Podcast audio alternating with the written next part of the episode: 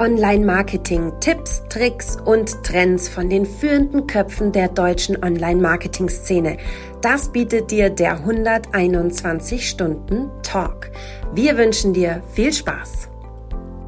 Hi zu Episode 45. Mann, Mann, Mann, sind wir alt geworden. Und wenn man so ins Alter kommt, dann blickt man auch ganz gerne mal in die Zukunft. Deswegen sind heute alle hier bei uns besonders gut aufgehoben, die wissen wollen, wie sieht denn eigentlich die Arbeitswelt der Zukunft aus? Darüber sprechen wir heute mit absolut hochkarätigen Gästen. Und wir haben eine absolute Neuerung für euch. Wir sind nämlich zum allerersten Mal zu viert im Talk. Also eine Sendung voller Highlights erwartet euch. Ähm, wer ist ein weiteres Highlight? Naja, ich bin ein weiteres Highlight, so ganz bescheiden gesagt. Wer bin ich? Die Sarah, Sarah Jasmin Hennissen. Ähm, ich bin bei der 121 Watt für die Content Marketing Seminare und Webinare zuständig und mal schauen, ob mein Co-Host oder mein mit mir Hostender genauso von sich und seinem Highlight-Status überzeugt ist wie ich. Hier ist der Patrick.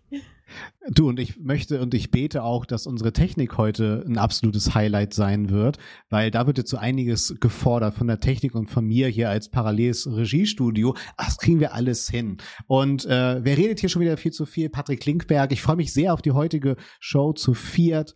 Und bei der 120 Watt bin ich Trainer für die Themen Online-Marketing. Ich liebe es Local Online-Marketing. Gerade erst gestern Abend wieder abgeschlossen, wieder Menschen, Unternehmen schlauer gemacht und natürlich die drei Buchstaben begleiten mich mein gefühlt lang lang, ganzes Leben lang SEO, die Kunst der Suchmaschinen, beziehungsweise der Webseitenoptimierung. Mehr Liebe dafür.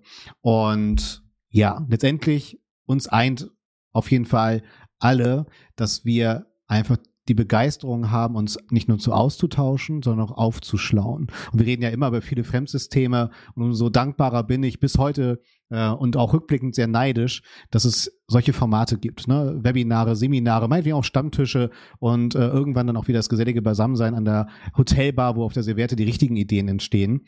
Und wir haben halt jede Menge Ideen gesammelt und in einer schönen Studienbank vereint. Und die wollen wir heute unter anderem besprechen. Und ich freue mich sehr, dass wir jetzt erstmal unsere Gäste begrüßen dürfen. Ich schalte einfach mal rüber in unser anderes Studio.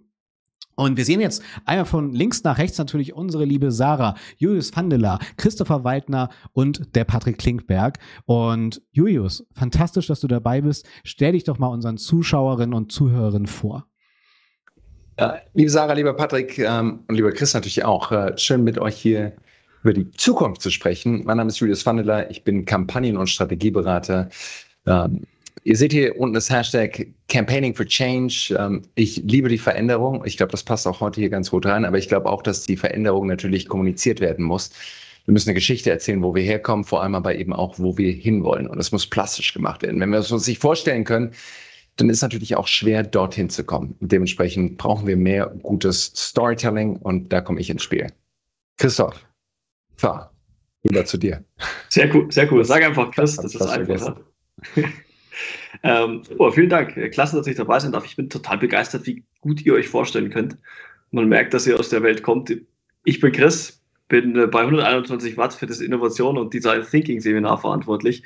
Auch da ist Storytelling, wie ihr gesagt habt, wahnsinnig wichtig, weil wir haben am Anfang nichts außer ein weißes Blatt Papier und müssen davon eine Geschichte erzählen, an die Menschen glauben.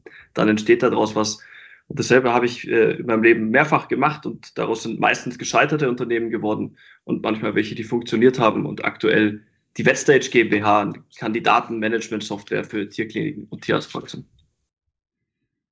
Sehr spannend.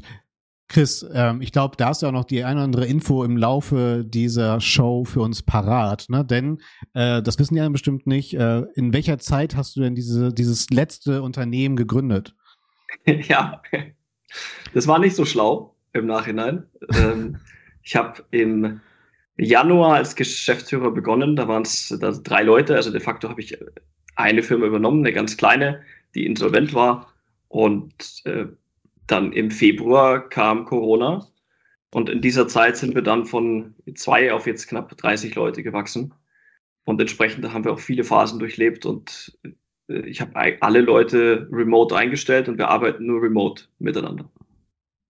Und da sind wir auch schon mittendrin im Thema. Also ich freue mich schon, wenn wir später noch mehr erfahren, Chris, ähm, von deinen Erfahrungen. Du wirst nämlich für uns in diesem Talk so ein bisschen die unternehmerische Perspektive beleuchten und der Julius die politische Perspektive auf die Themen, die wir mitgebracht haben.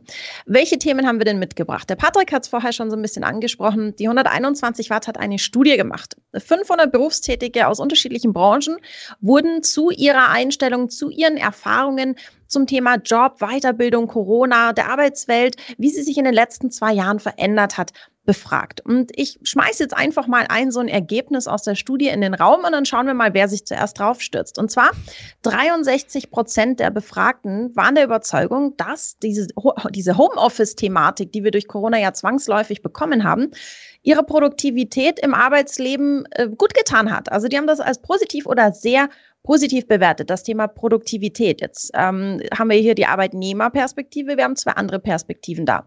Ich ähm, sag mal ringfrei für euch beide, lieber Julius, lieber Chris. Ähm, was sind so eure Erfahrungen aus eurer Perspektive zum Thema ähm, Produktivität und Homeoffice? Ich fange einfach an und schmeiß den ersten Gedanken rein, der mir in den Sinn kommt. Und das ist natürlich erstmal, wie definieren wir Produktivität? Und du hast ja selber schon gesagt, Sarah, aus welcher Perspektive? Wenn ich mir jetzt einfach nur ganz offensichtlich vorstelle, ne, wie lange dauert es, sich morgens fertig zu machen? sich dann ins Auto oder in den ÖPNV zu setzen, zum Büro zu fahren, dort anzukommen, sich den Kaffee zu machen, zu arbeiten und dann auch wieder nach Hause zu fahren. Das sind Minimum bei den meisten von uns zwei Stunden. Lass es auch von mir aus nur eine sein, die alles zusammen braucht, aber das hochgerechnet auf eine ganze Woche, einen ganzen Monat, ein ganzes Jahr. Ich kann durchaus nachvollziehen, warum sich jemand morgens einfach nur den Kapuzenpulli über die Jogginghose anzieht, sich an den Rechner setzt und loslegt und einfach einen Haufen Zeit spart. Also aus Produktivitätsperspektive kann ich das natürlich total nachvollziehen. Es gibt aber auch ein paar andere Aspekte, die man, glaube ich, mit berücksichtigen muss. Und das ist die Frage auch der Produktivität der eigenen Karriere. Kann ich wirklich auch genauso in einer Unternehmenswelt vorankommen, wenn ich die ganze Zeit zu Hause sitze? Ne? Versus, wenn du eben im HQ sitzt vor einem großen Konzert und nah auch am Zentrum der Macht dran bist und nah dort dran bist, wo eben auch Entscheidungen getroffen werden. Insofern, ich glaube, das ist einfach was, was jeder auch für sich abwägen muss. Was in welcher Lebensphase ist mir gerade wichtig? Ist es mir gerade wichtig, einfach nur die Sachen wegzuklotzen, um sich dann eben auch um die eigene Familie zu kümmern. Möglicherweise auch Kinder im Homeschooling zu betreuen. Oder bin ich eben gerade daran, dass ich Karriere machen möchte und eben nah mit dran sein will, wenn ich die Inter-Office-Politics auch brauche und eben auch mit den wichtigen Leuten netzwerken muss. Ich glaube, das sind zwei unterschiedliche Paar Aspekte und deshalb müssen wir definieren, wie wir Produktivität auch auslegen. Ich gebe jetzt gleich mal rüber zum Chris. Vorher möchte ich noch ganz kurz noch schnell, also bei der Studie kam nämlich ein ganz wichtiger Punkt noch raus, den du gerade gesagt hast, Julius. Ähm, durchwegs positive Bewertung der Befragten zum Thema Homeoffice, außer Pflegen sozialer Kontakte. Und das ist ja häufig ganz, ganz eng verknüpft auch mit dem Thema Karriere, wie du gerade gesagt hast. Ich muss schauen, mit wem ich wie netzwerke. Ähm, Chris, was ist deine Meinung dazu, so aus Unternehmer, unternehmerischer Perspektive? Also erstmal muss ich mich schuldig erklären. Ich sitze hier mit Jogginghose und äh, ich, ich, muss auch froh sein, dass heute ein Tag ist. Ich glaube, glauben es dir erst, wenn du auch aufgestanden bist, Chris. Äh, dann wackelt wieder die Kamera so. Jetzt schaue ich Richtung Patrick. Darf ich? Wir bleiben alle sitzen. Ja, ja, wir, bleiben wir stellen alle. uns das vor. ihr müsst jetzt einfach, das ist Storytelling, ihr müsst mir glauben. Cozy Performance. Genau. Ich glaube, dass die. Ich, ich bin auf jeden Fall deutlich produktiver geworden von mir persönlich gesprochen in den letzten zwei Jahren. Äh, die Problematik ist, dadurch bin ich nicht entspannter geworden, sondern ich schaffe einfach noch deutlich mehr in der Zeit und werfe noch mehr Sachen in die Luft und es macht mich noch kaputter. Und äh, das Gleiche passiert auch äh, meinen Leuten. Es werden viele Dinge in die Luft geworfen, viel wird oben gehalten und die, so wie immer, so wie auch die Technologie zu mehr Produktivität führt, führt auch das Homeoffice zu mehr Produktivität. Das macht uns aber nicht entspannter. Außer wir verabschieden uns von ein paar Dingen, wie zum Beispiel, glaube ich, dass dieser 8-Stunden-Tag oder die 40-Stunden-Woche komplett ausgedient hat. Äh, weil es ist mir mhm. de facto ja vollkommen egal. Meine Leute sitzen irgendwo, machen ihr Ding, die haben die OKA und solange äh, der Job gemacht wird, ist es gut. Das bedeutet aber für mich als Führungskraft und auch für Miteinander mit den Leuten, wir müssen ganz genau definieren, wann bist du erfolgreich. Und äh, jeder bei uns im Team hat zum Beispiel eine, eine, ein Miro-Board und Karten, in dem er aufgeschrieben hat, was brauche ich, um erfolgreich zu sein, was sind meine Aufgaben und wann bin ich erfolgreich, qualitativ und quantitativ. und rennt diesem Ziel nach. Und mir ist es dann am Ende egal und Zeiterfassung haben wir nur, weil es regulatorisch noch notwendig ist, aber nicht, weil es in irgendeiner Form was mit dem Arbeitsalltag zu tun hat. Mhm, absolut. Äh, schönes Bild mit dem Miro-Board. Äh, mehr Agilität geht ja dann tatsächlich nicht, ne? Und Echtzeitkommunikation in diesem Zeitalter. Ähm, trotzdem unterstelle ich dir, Chris, äh, weitaus einfacher, auf der grünen Wiese etwas sowas aufzubauen, wachsen und gedeihen zu lassen, als der Mensch, äh, ne, Julius, Change tut halt immer weh. Ne? Und gerade bei eingefahrenen oder auch politisch gedrosselten Strukturen dann natürlich. Mit politisch meine ich dann halt auch natürlich gewisse Regularien, wo man dann halt auch ne, äh, entsprechend oft ja gestalterisch wie unternehmerisch gedrosselt ist letztendlich. Ne? Ähm, ja, Julius, klar. Nee, ich wollte nur noch einen zweiten Aspekt mit reinbringen. So, mhm. Diese Frage nach, nach Homeoffice, wie es unsere Arbeitswelt verändert, wird ja gerade von vielen unterschiedlichen Instituten, unter anderem, wie gesagt, auch 121 Watt, äh, untersucht. Ich habe mir in der Vorbereitung hier auf unseren Talk, ähm, ich will es einfach reinbringen, um zu zeigen, dass ich mich auch vorbereitet habe, ähm, so, äh, habe ich, hab ich eine Studie aus den USA rausgesucht, ne, die nochmal explizit aufgebrochen haben, was bedeutet es für Männer und was bedeutet es eben auch für Frauen. Und ich fand, da haben ein paar echt interessante Erkenntnisse auch nochmal drin gesteckt. Und ich zitiere jetzt direkt aus dieser Studie. Da ist es, ähm, 52 Prozent von Frauen sagen, sie genießen es wirklich zu Hause zu arbeiten, nur 41 Prozent von Männern. Ne? Finde ich auch nochmal ganz interessant. Und jetzt so auf diese Office Politics einzugehen. Ne? Das ist ganz spannend, was man da sieht. 15 Prozent von Frauen sagen, ähm, dass sie dieses im Büro arbeiten, mehr so diese Camaraderie, also mehr diese Office-Politik auch befeuert. Gleichzeitig sagen es 25 Prozent von Männern. Also Männer brauchen es offensichtlich viel mehr und versprechen sich auch viel mehr davon, dann eben noch in der Büroküche zu stehen und noch dort zu klönen und dann vielleicht auch voranzukommen. Und Frauen sagen, das ist vielleicht eher hinderlich oder sehen es zumindest nicht als ganz so großen Benefit. Und das andere, was ich auch noch ganz spannend finde, ist, wie auch nochmal der, der, der, das Zusammenspiel von Minderheiten ist. Da sagen Minderheiten ganz klar, sie profitieren explizit deutlich mehr noch davon, eben nicht im Office zu sein, weil sich dadurch noch mehr auf ihre Produktivität eben noch fokussieren können. Und das fand ich sind nochmal ganz, ganz interessante Aspekte. Insofern, glaube ich, kann man schon auch sagen, so das ganze Theater, das sich natürlich auch in der Arbeitswelt, im Büro vor allem auch noch abspielt, wenn man das rausnimmt, meine Güte, dann ist auch nochmal deutlich mehr Zeit für Produktivität.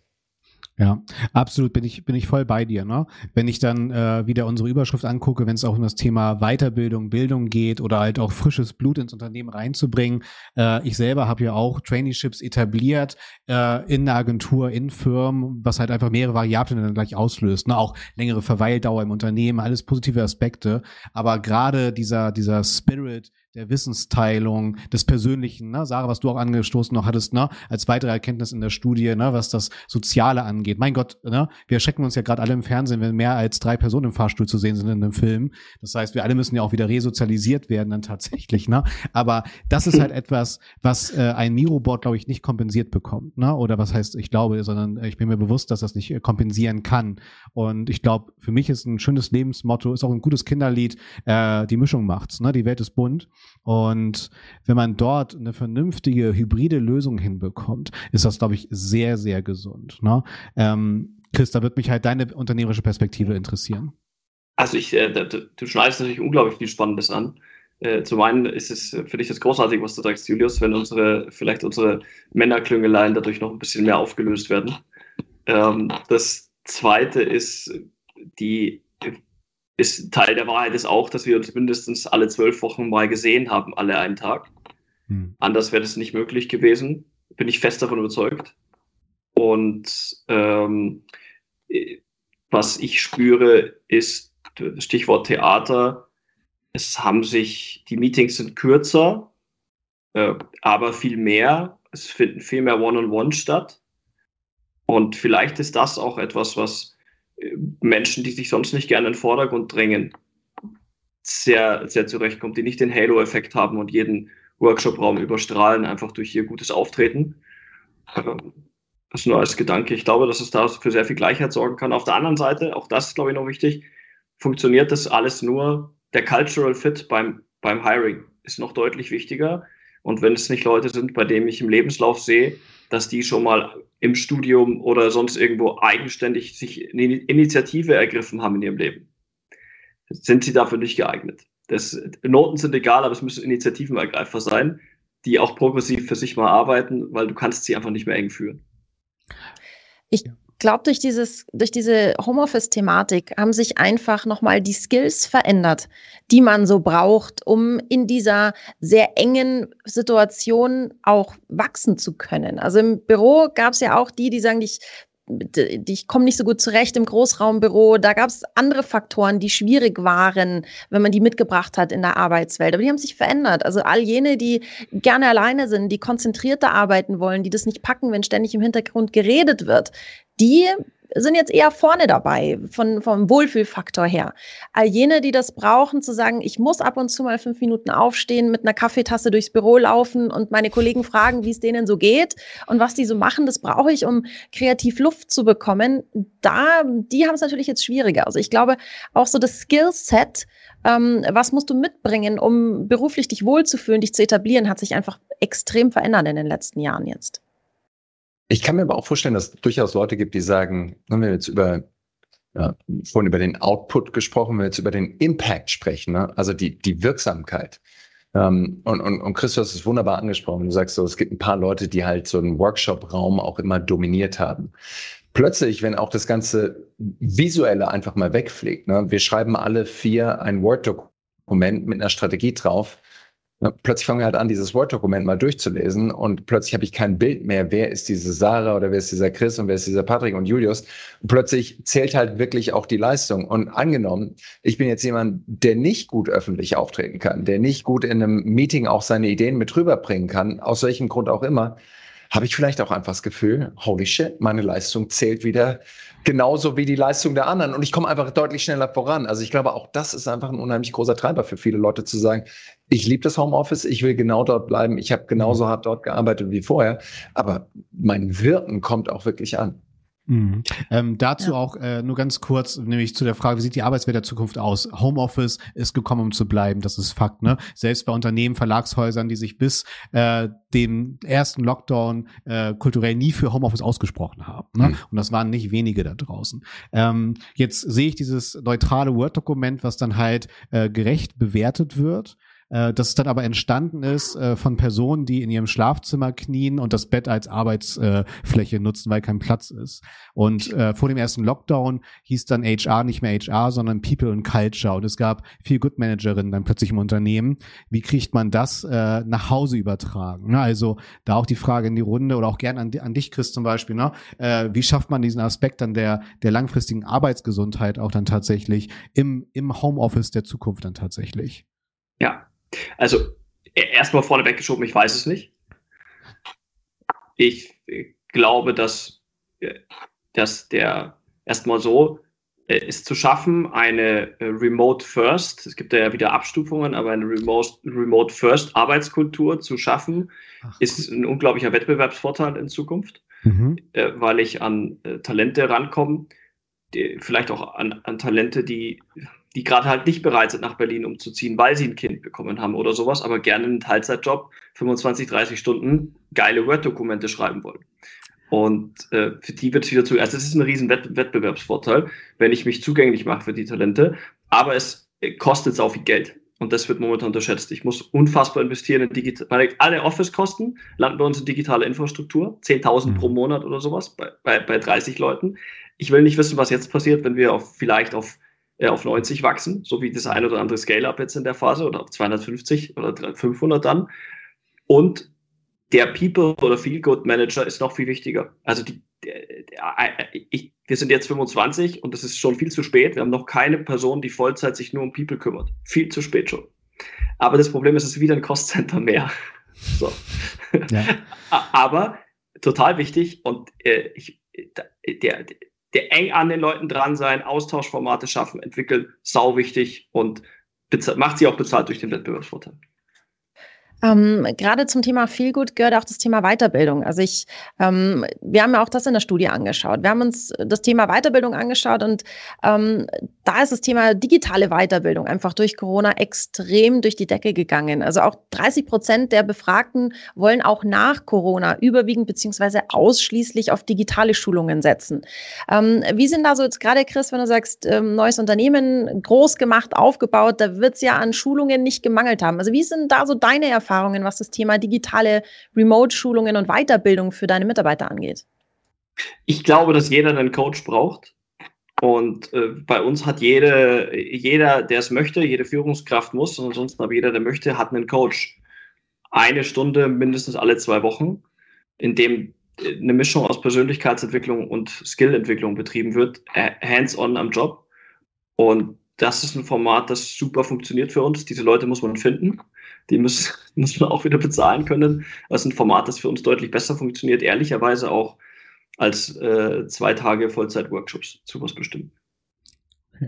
Ähm, Julius, du hast ja so immer so ein bisschen den, den Draht ins politische Berlin. Gibt es da schon so, ich sag mal, Aufbruchsstimmung, was so diese neue Form der Weiterbildung angeht? Es ist ja schon seit vielen Jahren so, dass wir nicht mehr ähm, einen Job anfangen und den bis zur Rente durchziehen, sondern wir sind ja alle extrem im Fluss, was unsere eigene Karriere und eben auch das Thema persönliche, berufliche Bildung angeht. Gibt es da irgendwie so Strömungen, wo du sagst, das ist wirklich interessant, da sollte man mal hinschauen? Also ich glaube, erstmal ist ganz interessant, so wie sich ja auch während der Corona-Pandemie entwickelt hat. Ne?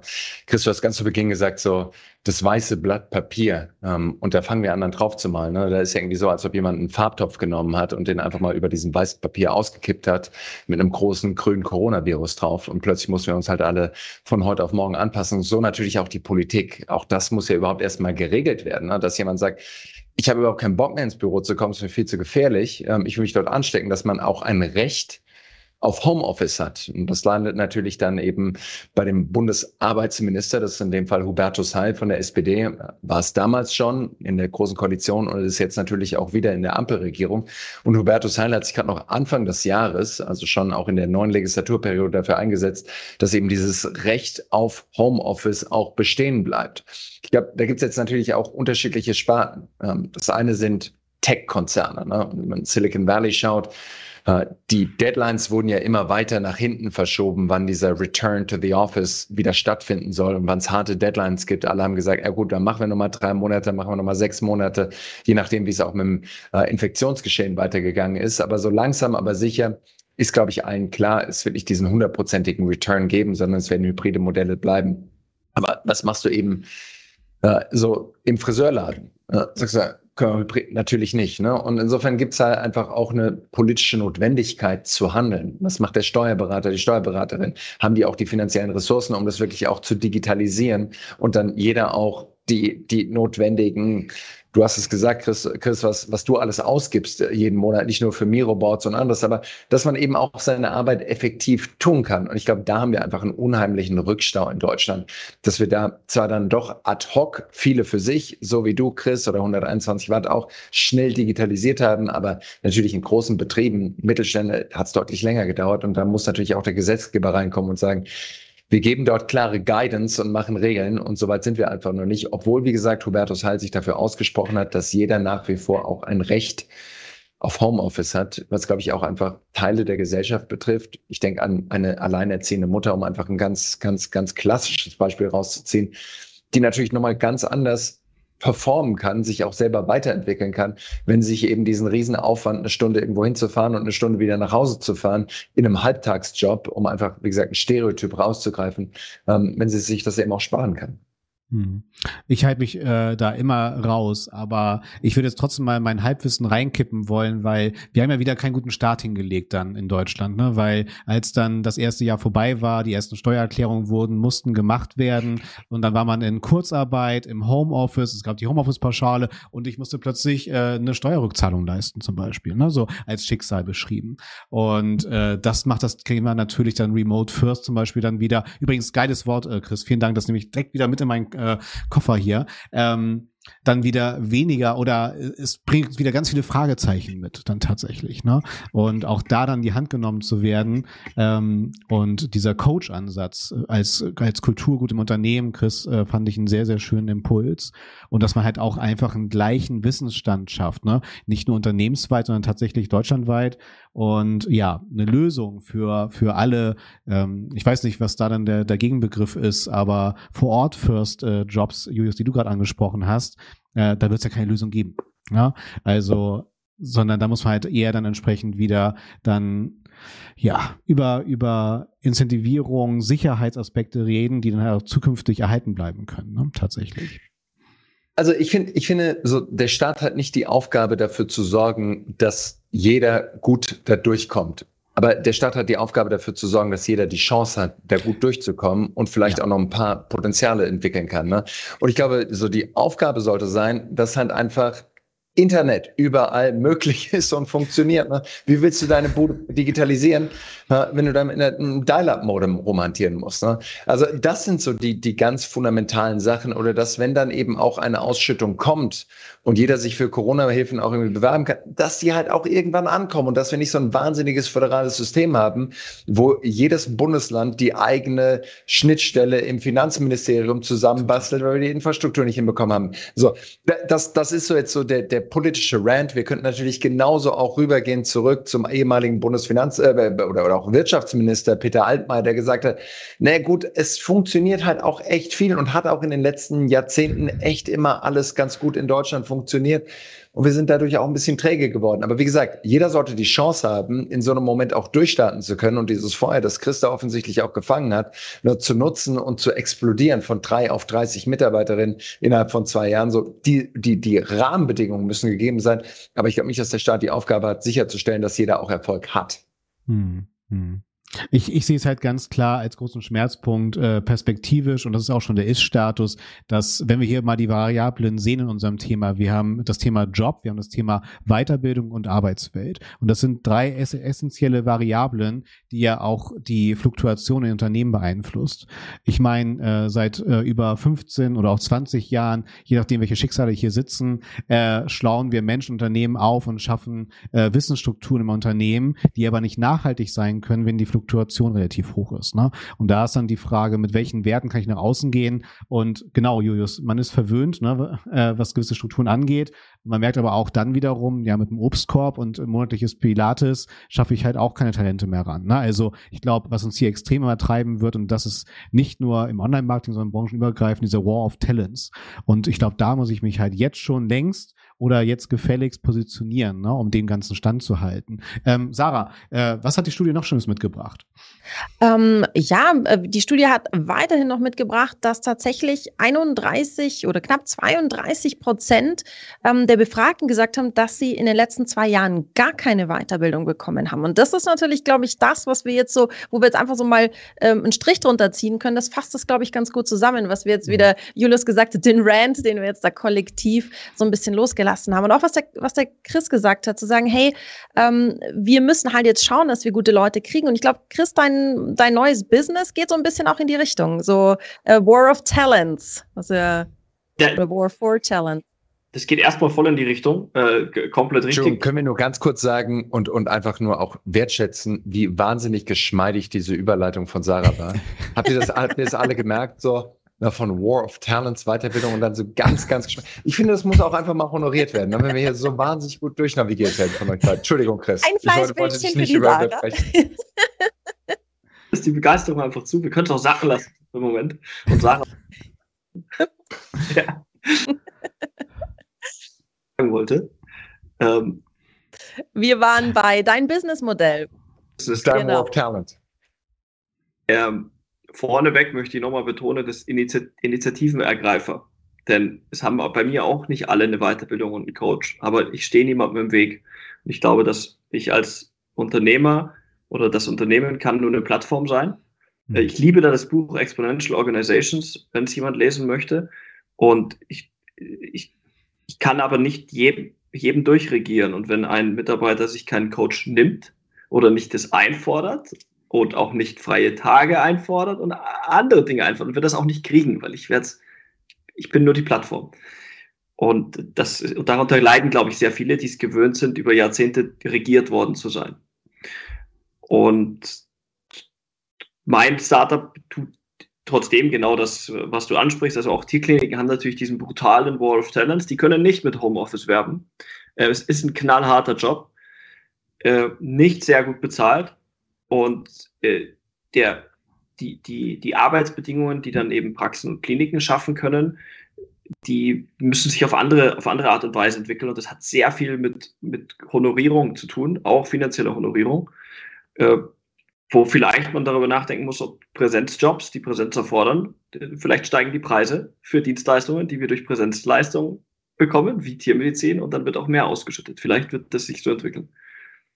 Ich finde es einen wahnsinnig interessanten Blickwinkel, den ich eigentlich so unterstütze, weil ähm, man neigt ja oft von sich auf andere zu schließen. Ich bin jetzt jemand, ich bin wie so ein Schwamm. Ich liebe das, Wissen aufzusaugen. Ich schaue mir oft äh, Seminare von Kollegen von der 121 Watt an, obwohl ich die jetzt vielleicht nicht tagtäglich für mein Business so brauche, sondern einfach um ähm, den Geist wach zu halten und über den Tellerrand zu blicken. Aber es gibt einfach Menschen, die, die wollen das nicht. Und vielleicht ist das auch eine Erkenntnis für die Arbeitswelt der Zukunft, dass wir jetzt nicht von dem vorher starren, wir bleiben alle im Büro, jetzt überwechseln zu, jetzt bleiben wir alle remote und sind alle hip und haben alle Feel-Good-Manager und Coaches und Weiterbildung, sondern zu sagen, wie wäre es denn, wenn man einfach die Arbeitswelt ein bisschen individualisierter noch gestaltet? Das sagt, lass doch die Leute sich dort zurechtfinden, wo sie, wo ihre Comfort Zone ist wenn meine Comfort Zone ist, ich brauche mein Großraumbüro, vielleicht ist das einfach das, was man den Leuten auch geben sollte und nicht dogmatisch sagen, ja, nee, wir sind jetzt aber alle remote, weil remote ist das einzig wahre, sondern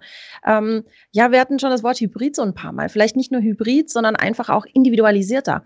Wir haben alle individuelle Ansprüche an unsere Arbeitswelt und vielleicht ist das auch die Chance, die wir ergreifen können als Unternehmen, zu sagen, ähm, ich biete nicht nur die Incentives für alle, die jetzt in der digitalen Welt voll angekommen sind, sondern eben eben auch für jene, die sagen, nee, ich brauche das, ich brauche diese 15 Minuten Straßenbahn mit meinem Hörbuch auf dem Weg in die Arbeit, ich brauche das in der Früh, mich anzuziehen, in meinen Anzug zu schmeißen und eben nicht in, in der Jogger mich an den, an den Schreibtisch zu setzen. Ich finde das faszinierend, weil ich meine, auch da, wir wollen ja auch über die, die, die Zukunft sprechen. Ich glaube, wenn man sich die, die Statistiken anschaut, es gibt ein paar großartige Businesses, in denen man sein kann. Chris, zum Beispiel, wenn du eine Plattform baust für Tierärzte, die sind offensichtlich unheimlich gewünscht. Es gibt aber auch ein paar katastrophale Businesses. Ich glaube, wenn du als äh, strukturelle Immobilienvermarkter gerade dran bist ähm, und diese ganzen leerstehenden Großraumbüros überall siehst, dann denkst du ja auch so, verdammt, hätte ich doch irgendwie was anderes gemacht. Ne? Also leerstehender Office Space. Ähm, ich glaube, wir waren alle schon mal da im Arnulf Park in München. Ähm, und ich stelle mir gerade so diese eine lange Prärie vor von im Endeffekt 0815 Office Space, der einfach leer gestanden ist die letzten zwei Jahre. Und du kannst mir auch nicht erzählen, dass die alle wieder genauso voll sind, egal wie viel wunderbare Bars und Smoothies und Brückenmassagen und sonstiges da Google auch noch irgendwie freiwillig da reinstellt. Insofern Gleichzeitig, Sarah, hast du es gerade gesagt, so, es gibt Leute, die, die wollen da wieder hin zurück. Mhm. Insofern braucht es, glaube ich, so diesen, diesen Hybrid. Und ich glaube, vielleicht können wir da sogar so zwei Fliegen mit einer Klappe, äh, äh, äh, zwei Fliegen mit einer Klappe nicht fangen, sondern schlagen wir die? Was machen wir mit den Fliegen? Die schlagen, schlagen wir. Ähm, töten, ähm, um noch mehr Business für, für, für, für Chris zu generieren. Ähm, so, jetzt muss man sagen, ich meine, wir hatten sterbende Innenstädte, links und rechts, ne? So, was ganz spannende Entwicklung, die ich in den USA sehe, ist, dass diese ganzen Innenstädte, dass es plötzlich überall in jeder Main Street keine Coffeeshops gibt, wo Leute hingehen zum Arbeiten, sondern dass da so Mini-WeWorks entstehen. Und ich frage mich, ob das vielleicht eine von diesen möglichen Lösungen ist, dass Chris, der Leute hat in der ganzen Republik, die halt sagen, na, wir wollen aber ja trotzdem nicht eine Woche nach München, Frankfurt, Berlin oder sonst irgendwo hinfahren, sondern dass sie halt eben ihren Voucher bekommen für die 300 Euro im Monat, wo sie eben zwei Tage die Woche irgendwann, wann auch immer sie wollen, diese Community-Erfahrung haben wollen, wo sie auch ein bisschen Office-Politics machen können. Du darfst ja einen weiteren Punkt nicht äh, vergessen. Ne? Ein Großteil der neuen Beziehungen, die starten, finden am Arbeitsplatz statt. Ne? Klar, wir haben irgendwie Tinder und Bumble und alle möglichen anderen Dating-Apps, aber wir gehen ja auch noch ins Büro, nicht nur um produktiver zu arbeiten, sondern vielleicht auch noch unseren Soulmate zu finden und irgendwie einen Partner zu finden. Ähm, und dementsprechend, das muss ja auch noch irgendwie kompensiert werden. Und das gehört ja auch mit zu der Attraktivität von Unternehmen. Und dementsprechend, glaube ich, braucht es sowas wie, wie Hybride und wirklich auch ganzheitlich hybrid gedachte Konzepte, die eben Flexibilität ermöglichen, die aber eben auch dieses Soziale noch kompensieren. Das ist auch so die These, die aus der Studie letztlich rausgeht, was das Thema Weiterbildung angeht, dass man davon ausgeht oder die 121 Watt davon ausgeht, dass es in Zukunft beides geben wird. Ähm, wir erleben das tatsächlich. Es gibt vereinzelte, die, man kann ja den Certified Digital Marketing Manager machen. Das ist so eine ganze ähm, Batterie an verschiedensten Fortbildungen. Und es gibt so den einen oder anderen, der sagt, hey, ich warte, bis wieder Präsenz ist, bis ich da weitermache. Die haben angefangen vor Corona und sagen, ah, jetzt, ähm, ich fühle mich nicht so 100 Prozent zu Hause bei diesen ganzen Webinarthemen. Und ich glaube, das wird auch in Zukunft, was das Thema Weiterbildung angeht, so der, der Weg to, to go sein, zu sagen, wer nicht weg will, wer sich die Reisekosten sparen will, gerade jetzt, wenn wir wieder bei dem Stereotyp sind der Mama, die halt ihr Kind in der Früh in den Kindergarten bringen muss, naja, die schafft es nicht, wenn die irgendwo auf dem flachen Land wohnt, in der Früh um neun in München zu sitzen und vorher das Kind abzuliefern. Aber sie schafft es easy, zu Hause am Computer zu sitzen um neun und vorher das Kind abzuliefern. Ich glaube, da ähm, so der Weg der Mitte. Ja, absolut. Und ich kann nur sagen, für meine Seminare, der Flood-Faktor ist auch dort immer sehr, sehr hoch. Äh, ich hatte schon viele Seminarteilnehmerinnen, die danach als Paar rausgekommen sind. Äh, wir werden es bestimmt auch eines Tages wieder präsent anbieten. Insofern Storytelling-Webinar. Ich will hier einen ganz klaren Plug machen. Äh, kein Certified Manager ohne eine Veranstaltung mit Storytelling. Es kann so viel Gutes draußen stehen. Kommt in mein Seminar. Aber natürlich auch zu den Kolleginnen hier im Raum. Ja. Sehr gut. Flood-Faktor hoch. Bei Großartige Teilnehmerin. Bei jedem 11. 121 Watt Webinar, Seminar verlieben sich die Teilnehmerinnen. Das ist doch fantastisch. Sehr, sehr gut. Geht ja äh, Soulmates im Liebessinne, sondern auch einfach Freunde finden. Mhm. Leute bei, bei mir in der Firma, die aus dem Studium kommen, anfangen, äh, haben überhaupt kein soziales Netzwerk mehr vernünftig, sind sehr auf sich in den ganz engen Raum begrenzt, kaum, kaum soziale Impulse. Äh, und leider, äh, ich habe auch davon geträumt, von diesen lokalen Coworkings und lokalen Digital Communities, funktioniert meines Erachtens überhaupt nicht aktuell. Hat damit zu tun, wenn man auf Reisen ist, es gibt nichts Stressigeres, als, als auf Reisen zu arbeiten. Äh, auch unterwegs. Hotel WLAN funktionieren sowieso nie, äh, vor allem dann, wenn wichtiger Call ist. Und in diesen Coworkings ähm, die sind alle nicht auf Calls eingerichtet. Ich verstehe auch nicht warum. Aber der Arbeitsalltag eines Digital Workers besteht aus Calls. Und in Call-Workings kann ich nicht Calls machen. So, und es ist noch, es ist ein ungelöstes Thema und hätte ich gerade Kapital, würde ich am Land kleine Coworking-Spots bauen, die auf Leute ausgerichtet sind, die Community wollen und in Calls sein müssen. Mhm. Das gibt es nämlich nicht. Und da ist ja wieder die Frage der Infrastruktur, ne? Also das, das stellt man ja auch schon fest. Oft ist ja gar nicht die Bandbreite schuld, ne? Es liegt ja schon an den Arbeitsrechnern, ne? Dass dann da einfach die Power nicht ausreicht und die irgendwie ausgelegt waren auf 1000 Zeilen in Excel, aber nicht auf ein Zoom und ein Office, das parallel läuft und beansprucht wird dann halt entsprechend, ne? Also auch da wird bestimmt auch das ein oder andere Budget bei Christian halt umso mehr beansprucht, wenn es halt um die äh, Hardware dann zum Beispiel geht, ne? Für die entsprechenden Teams, die aufgebaut werden. Von daher, da werden wir nicht müde werden dürfen, genau genau dort auch entsprechend zu investieren. Ähm, da ist noch die Frage, was mich halt immer noch treibt, ist auch das, äh, das Problem der, der Werte. Ne? Also man hat ja auch dann Remote-Prozesse beim Bewerbungsprozess und da ist ja auch dann die Frage, ähm, wen, welche Talente schaffe ich mir an? Ne? Chris, du hast ja auch gesagt, du musst äh, auf Leute dich verlassen können, die sich selber fordern und fördern können und das auch einfordern, ne? auch zum Beispiel die Bildungsmaßnahmen. Aber äh, das Wort Spazierengehen hat ja auch so ein Geschmäckle bekommen. Woher weiß ich dann halt auch, dass mein Team entsprechende Werte, die auch für mein Unternehmen steht, äh, entsprechend mit sich trägt und die dann halt nicht irgendwie abends äh, mit Fackeln spazieren gehen. Ne? Also wie kriegt man das perspektivisch gelöst? Ne? Hat da jemand eine Antwort drauf? Also Frage in die Runde äh, oder ist das einfach, lassen wir es als These von mir stehen? wir sind da flexibel. Aber ich glaube, was, ich halt was ich unterstreichen kann, ist, dass sich ah, es komplett verändert und ich erlebe das bei mir selbst, aber natürlich auch bei, bei den Tierkliniken und Praxen. Es beginnt mit dem vorher angesprochenen, ist, wir haben eine Arbeiterlosigkeit, hat der Stepstone CEO gesagt. Jeder kann sich aussuchen, wo er arbeitet. Man hat aber eigentlich in Deutschland keine Transparenz über Arbeits- und Karriere- und Entwicklungsmöglichkeiten. Mhm in der Tiermedizin insbesondere. Ich weiß doch gar nicht, wo ich jetzt hin könnte gerade. So, es kommt darauf an, wer hat gerade mehr Budget und welcher Headhunter schreibt mich zufällig an. Und im tiermedizinischen Bereich ist es noch viel extremer. Dann die Erwartung, die, die, die, das Kennenlernen dauert oft ewig. Man wird vergessen, dieser Pre-Boarding-Prozess Prozess hat ja. Äh, einen riesigen Faktor, ist in den meisten Branchen noch nicht digitalisiert, auch in der Tiermedizin nicht. Dadurch verlieren die erstmal 80 Prozent der Bewerber, weil sie drei Tage später erst antworten. Dann geht es weiter über erstmal aus dem das Verhältnis zwischen dem Unternehmen und dem, dem Mitarbeiter, ich bin ja Mitarbeiter meines Unternehmens, ist ein Flirtprozess, ist ein Kennenlernprozess. Und diesem Flirt muss Raum gegeben werden und es ist ein gegenseitiges Kennenlernen. Wird auch nicht so gehandhabt. Das ist immer noch so, einer bewirbt sich beim anderen. Ich verstehe nicht warum. So, und dann geht's, dann geht's aber weiter auch im Sinne von Entwicklung. Ey, es ist okay, wenn Beziehungen mal drei Jahre gut waren und dann wieder auseinandergehen. Vielleicht sehen hm. wir uns ja in fünf Jahren wieder. Hm. Auch das, es wird immer so radikal gesehen, im Sinne von, du kündigst, du gehst, ich will dich nicht mehr sehen, verlass den Raum in beide Richtungen.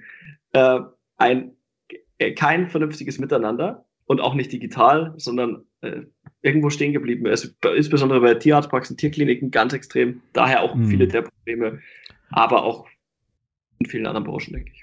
Ich glaube, das ist so ein Ego-Ding. Ähm, so, so das Thema Trennung, so lass uns Freunde bleiben, das funktioniert ja auch fast nie. Äh, gar nicht, weil jetzt was Großartiges vorgefallen ist, sondern weil irgendwie dann doch das Ego nagt da so ein bisschen. Der hat mich verlassen, der Mitarbeiter, der wollte jetzt woanders hin und jemand anders ist besser. Ja, dann braucht er auch nicht mehr wiederkommen.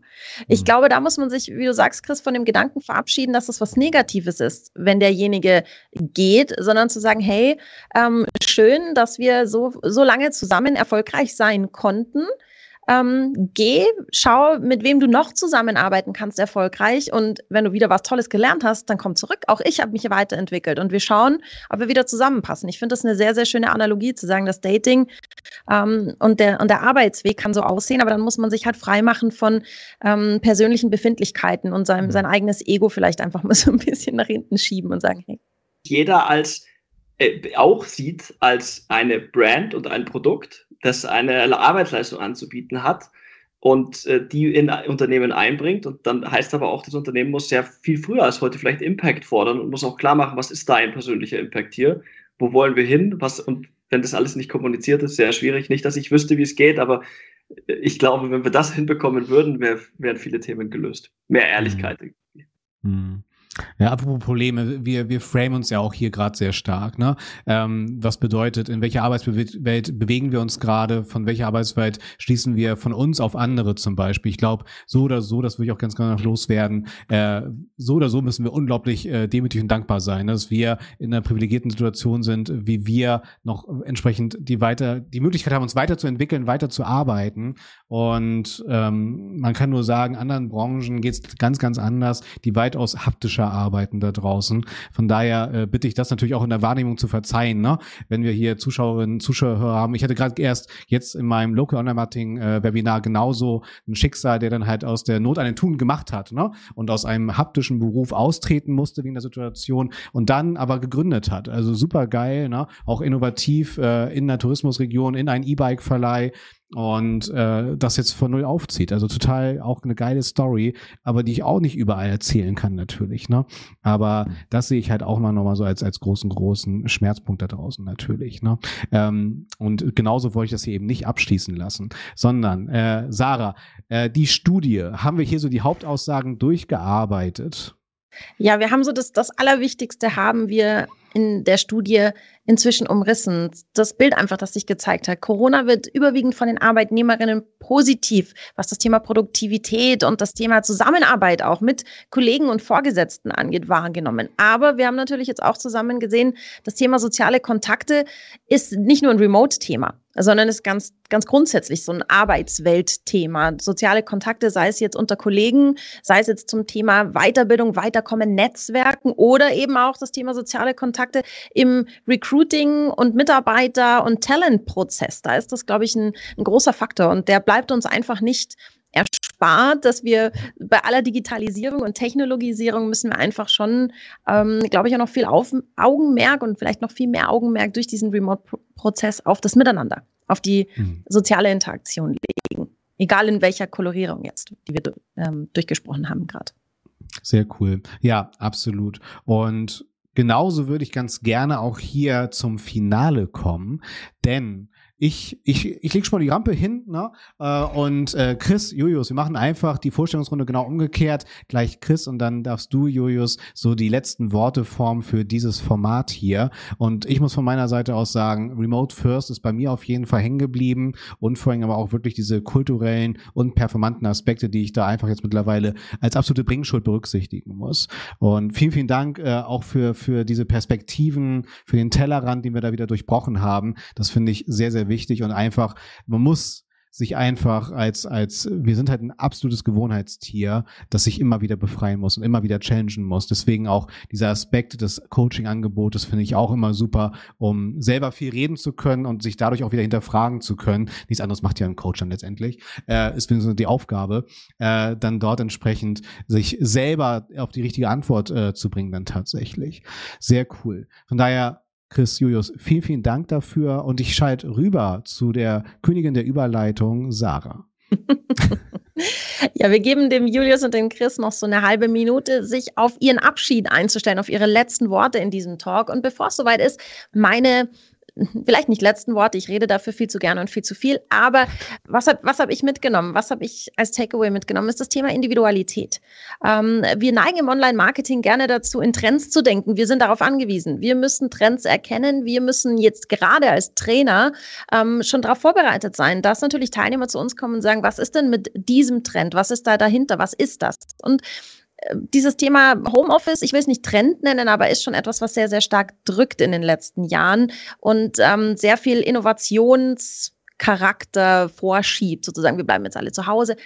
Aber wir dürfen halt nicht vergessen, wir sind da nicht alle zu Hause. Wir fühlen uns da nicht alle wohl. Und das sollten wir, glaube ich, insgesamt, das ist bei mir so hängen geblieben, ähm, nicht vergessen, dass diese Bewegung und diese Entwicklung nicht für jeden da draußen die 100% passende Entwicklung ist.